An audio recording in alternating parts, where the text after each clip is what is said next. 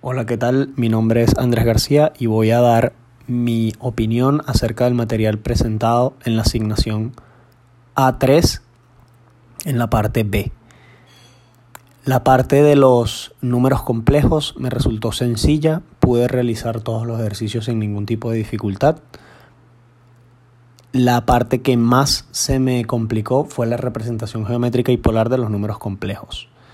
Tuve dificultades y muchas equivocaciones a la hora de, de realizar las multiplicaciones con los números complejos. Sin embargo, en general me, me parece una, un buen material para adquirir nuevos conocimientos en esta, en esta área y bueno, tener una preparación, una mejor preparación con más conocimientos en nuestra carrera como ingenieros.